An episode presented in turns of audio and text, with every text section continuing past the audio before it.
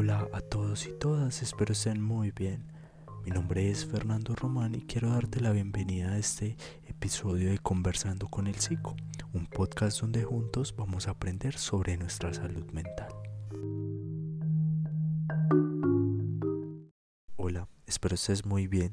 Me alegra muchísimo que estemos aquí juntos el día de hoy para nuestro primer episodio del podcast Conversando con el Psico un lugar donde juntos vamos a aprender mucho sobre nuestra salud mental. Bueno, para este primer episodio te tengo una propuesta sobre la temática a tratar, es el autosabotaje.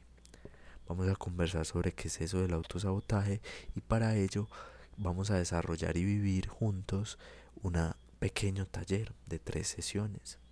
En la primera sesión vamos a hablar sobre qué es el autosabotaje, vamos a conocer qué es eso. En el segundo momento vamos a realizar una pequeña actividad donde juntos vamos a identificar quién es nuestro autosaboteador. Y finalmente vamos a reflexionar sobre lo que conocimos y aprendimos sobre esta temática y te voy a contar algunas técnicas que desde la psicología te pueden ayudar a afrontar esta situación en la vida cotidiana. Bueno, para empezar entonces con este taller quiero que Pensemos por un momento, ¿qué crees que es el autosabotaje? ¿En algún momento has escuchado esa palabra en tu vida?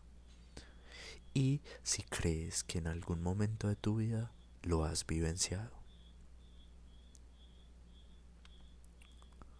Muy bien. Ahora te voy a contar una pequeña definición de lo que es el autosabotaje. El autosabotaje son conductas o pensamientos que se desencadenan a partir de eventos que nos pueden llevar a algún cambio personal en el futuro, sea lejano o sea próximo.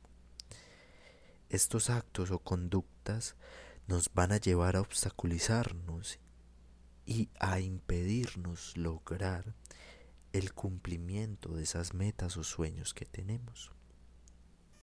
Según esto entonces, el principal objetivo de nuestro autosaboteador es mantenernos en una zona entre comillas segura, una zona de confort en la cual ya conocemos cómo funcionan las cosas, una zona en la que no sentimos miedo y una zona en la cual todo es más fácil. Sin embargo, el hecho de que las cosas sean fáciles no quiere decir que estemos completamente a gusto en ellas.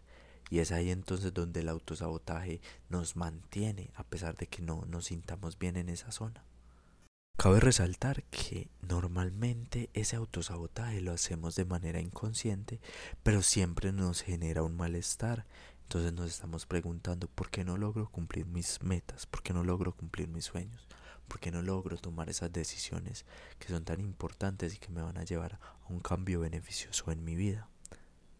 Teniendo en cuenta entonces esta pequeña definición, te voy a contar que ese autosaboteador se alimenta de algunas cosas que nos suceden, como pueden ser tener objetivos poco claros frente a las metas y sueños. También la baja autoestima es un factor muy importante.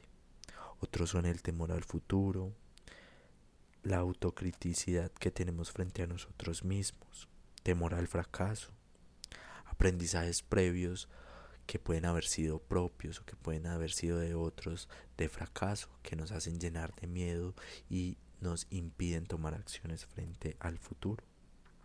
El perfeccionismo también es un factor muy importante. Por último, también está la autolimitación, la falta de autocontrol emocional y la poca planeación de acciones.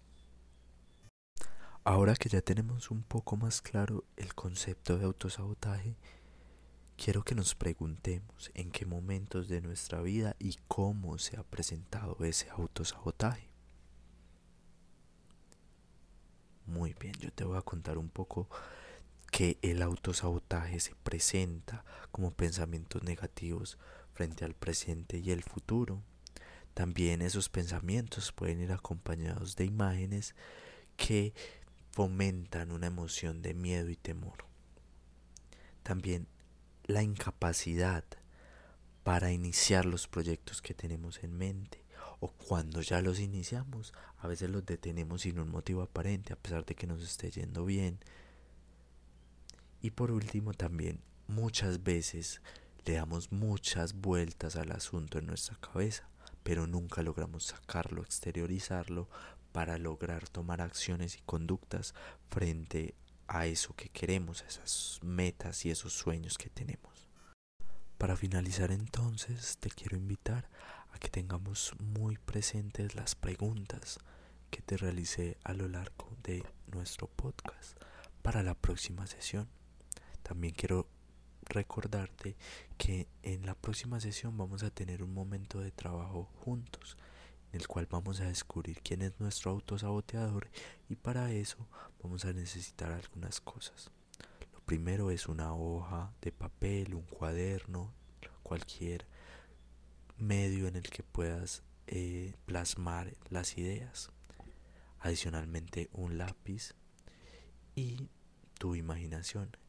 Si quieres también colores, marcadores para mejorar nuestro trabajo. Sin embargo, si no te gusta dibujar, también podemos traer nuestra imaginación. Así que te espero la próxima semana en nuestro podcast conversando con el psico. Por último, nuevamente agradecerte por haber llegado hasta aquí y que tengas un excelente día. Chao, chao.